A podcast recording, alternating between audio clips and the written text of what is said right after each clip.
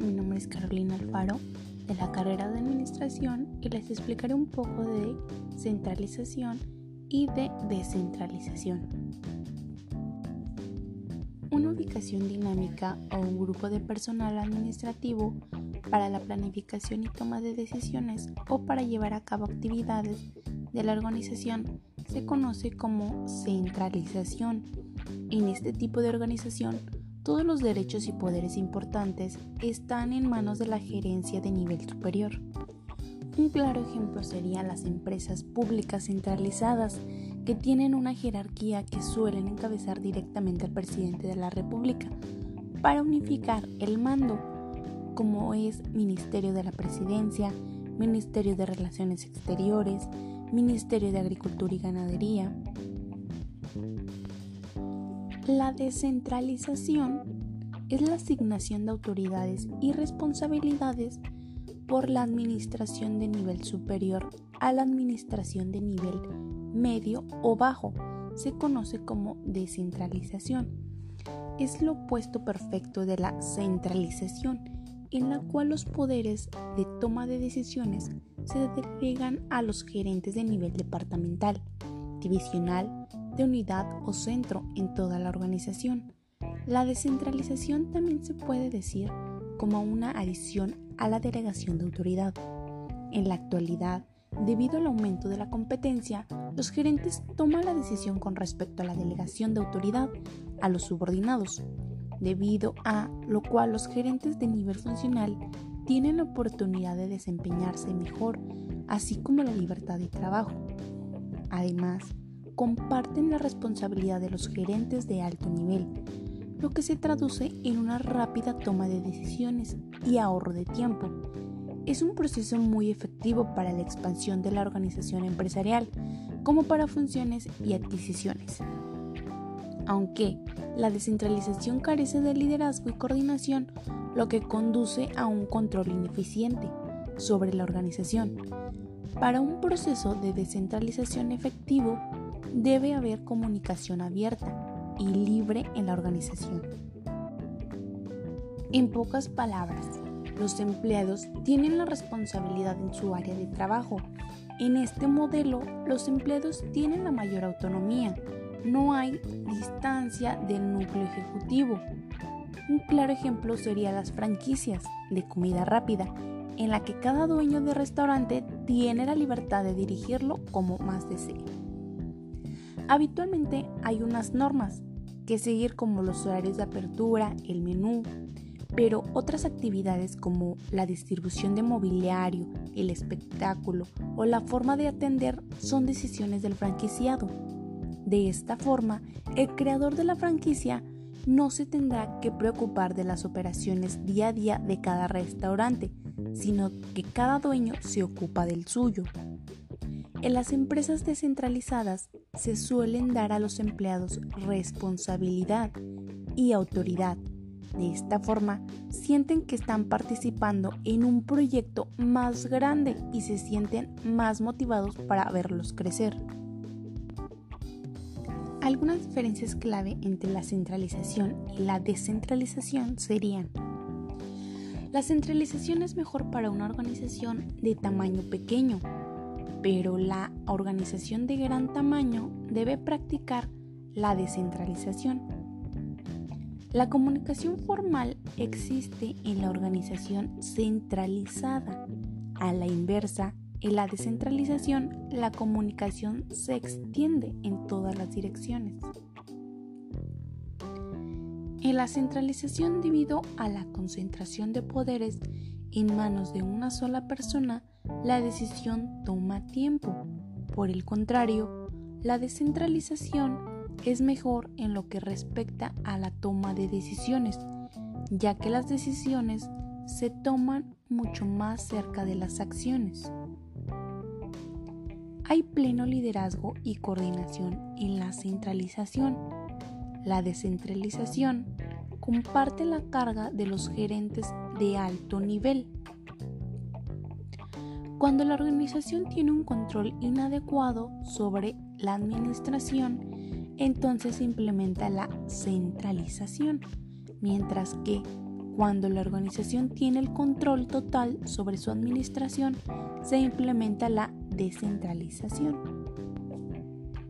Otra de las bases para la comparación serían, en el flujo de comunicación, la centralización es vertical y la descentralización es abierto. En la toma de decisiones, la centralización es lenta y la descentralización es más rápida. La ventaja en la centralización es que su coordinación y liderazgo es adecuado, mientras que en la descentralización compartían la carga y la responsabilidad. El poder de toma de decisiones en la centralización se encuentra con la alta dirección, mientras que la descentralización nos dice que son múltiples personas que tienen el poder de la toma de decisiones. El mejor en la centralización sería organización de, de pequeños tamaños, mientras que la descentralización, su organización es de gran tamaño. En conclusión, Anteriormente las personas solían dirigir su organización de manera centralizada, pero ahora el escenario ha cambiado completamente debido al aumento de la competencia, donde se requiere una rápida toma de decisión y por lo tanto muchas organizaciones optaron por la descentralización. La centralización, por ejemplo, tiene mayor control con lo que sucede en la compañía, mientras que la descentralización permite crecer en muchas áreas a la vez. Ambos modelos tienen ventajas dependiendo de la empresa, uno será más adecuado que otro.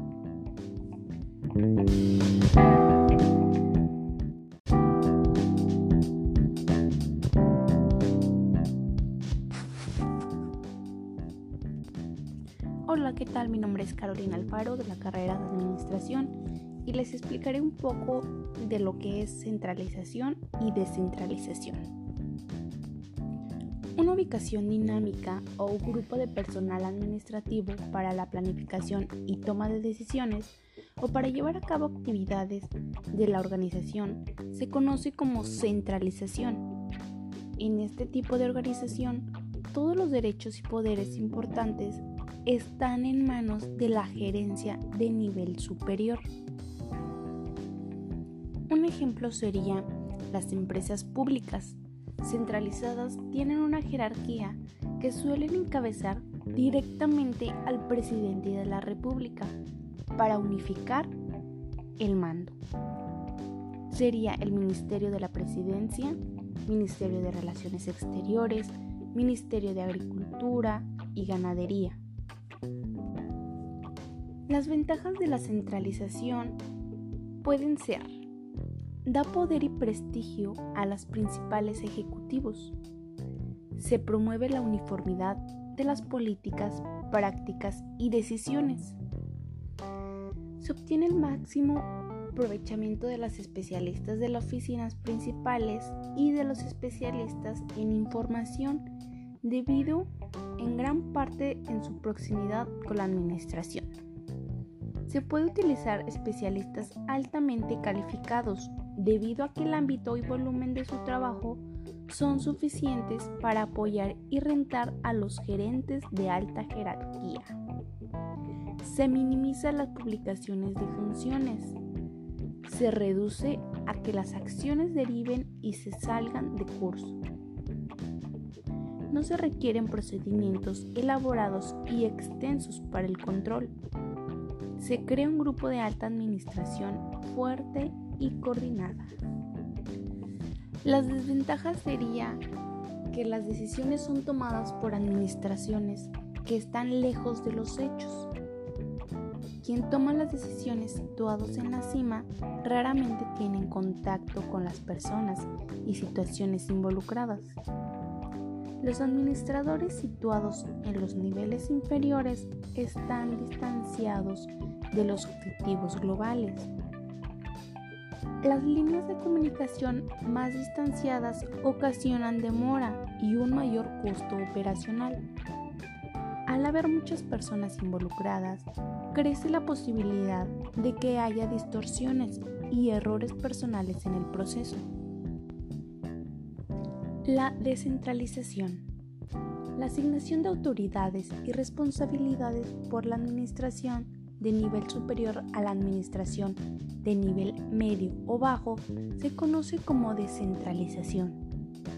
Es el opuesto perfecto de la centralización, en la cual los poderes de toma de decisiones se delegan a los gerentes de nivel departamental, divisional, de unidad o centro, en toda la organización. La descentralización también se puede decir como una adición a la delegación de autoridad. En la actualidad, debido al aumento de la competencia, los gerentes toman la decisión con respecto a la delegación de autoridad a los subordinados, debido a lo cual los gerentes de nivel funcional tienen la oportunidad de desempeñarse mejor, así como para la libertad de trabajo. Además, comparten la responsabilidad de los gerentes de alto nivel, lo que se traduce en una rápida toma de decisiones y ahorro de tiempo. Es un proceso muy efectivo para la expansión de las organizaciones empresariales, como para funciones y adquisiciones. Aunque la descentralización carece de liderazgo y coordinación, lo que conduce a un control ineficiente sobre la organización. Para un proceso de descentralización efectivo debe haber comunicación abierta y libre en la organización.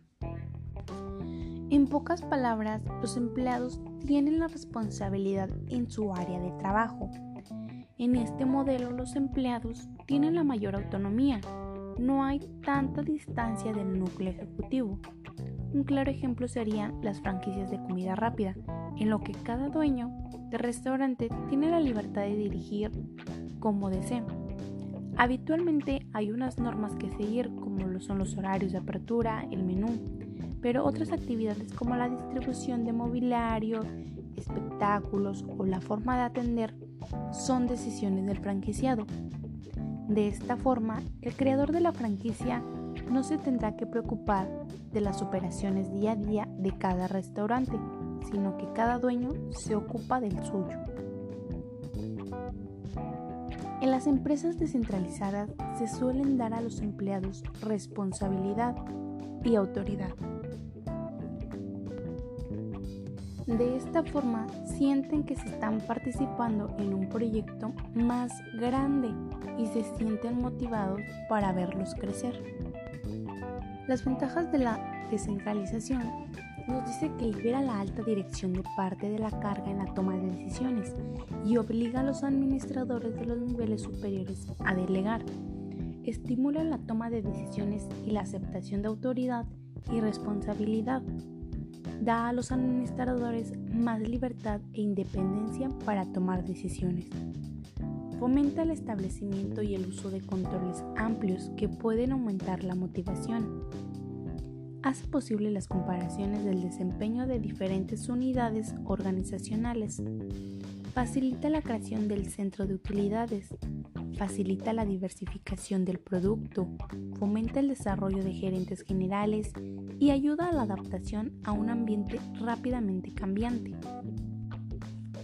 Las desventajas serían que hace más difícil la aplicación de una política uniforme, aumenta la complejidad de la coordinación de unidades organizacionales descentralizadas, puede dar como resultado la pérdida de cierto control por parte de los administradores de los niveles más altos, puede quedar limitada por técnicas de control inadecuado, puede quedar restringida por sistemas inadecuados de planeación y control, puede estar limitada por la disponibilidad de administradores calificados, incluye gastos importantes para la capacitación de los administradores, puede estar limitada por fuerzas externas, como lo son sindicatos nacionales, controles gubernamentales, políticas fiscales, etc quizás no resuelve favorecida para la economía de escala de algunas operaciones. Algunas diferencias claves entre la centralización y la descentralización serían la centralización es mejor para una organización de tamaño pequeño, pero la organización de gran tamaño deberá practicar la descentralización. La comunicación formal existe en la organización centralizada, A la inversa, en la descentralización, la comunicación se extiende en todas las direcciones. La centralización debido a la concentración de poderes en manos de una sola persona, la decisión toma tiempo. Por el contrario, la descentralización es mejor en lo que respecta a la toma de decisiones, ya que las decisiones se toman mucho más cerca de las acciones. Hay pleno liderazgo y coordinación en la centralización. La descentralización comparte la carga de los gerentes de alto nivel. Cuando la organización tiene un control inadecuado sobre la administración, entonces se implementa la centralización, mientras que cuando la organización tiene el control total sobre su administración, se implementa la descentralización. Conclusión. Anteriormente, las personas solían dirigir su organización de manera centralizada, pero ahora el escenario ha cambiado completamente debido al aumento de la competencia, donde se requiere una rápida toma de decisiones y, por lo tanto, muchas organizaciones optaron por la descentralización.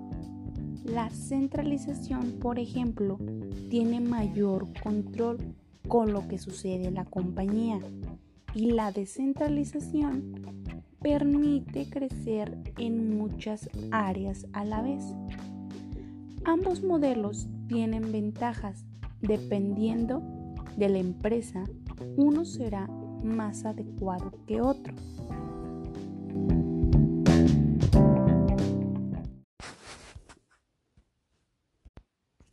Hola, ¿qué tal? Mi nombre es Carolina Alfaro de la carrera de Administración y les explicaré un poco de lo que es centralización y descentralización. Una ubicación dinámica o grupo de personal administrativo para la planificación y toma de decisiones o para llevar a cabo actividades de la organización se conoce como centralización. En este tipo de organización, todos los derechos y poderes importantes están en manos de la gerencia de nivel superior. Un ejemplo sería las empresas públicas centralizadas tienen una jerarquía que suelen encabezar directamente al presidente de la República para unificar el mando. Sería el Ministerio de la Presidencia, Ministerio de Relaciones Exteriores, Ministerio de Agricultura y Ganadería.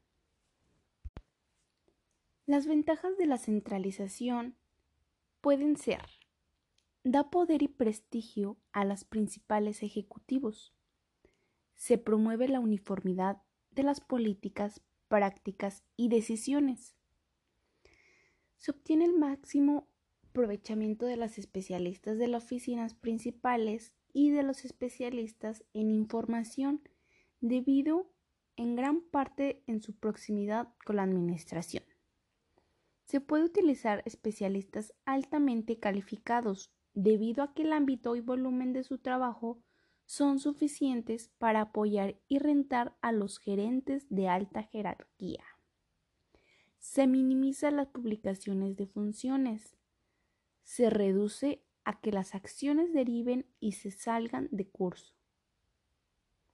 No se requieren procedimientos elaborados y extensos para el control se crea un grupo de alta administración fuerte y coordinada.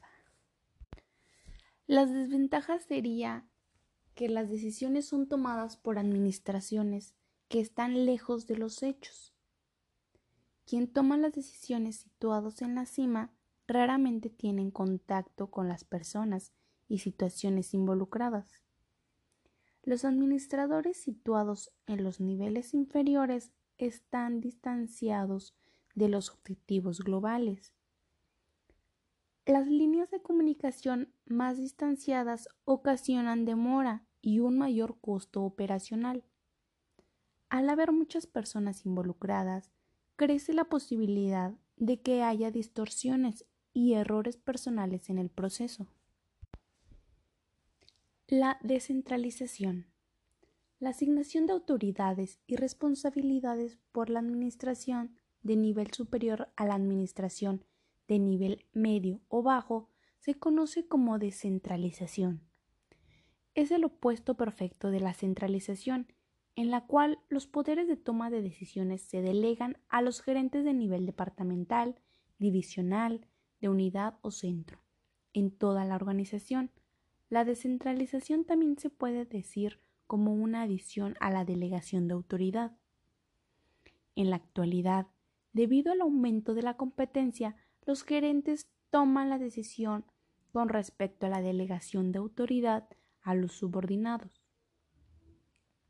Debido a lo cual los gerentes de nivel funcional tienen la oportunidad de desempeñarse mejor, así como para la libertad de trabajo.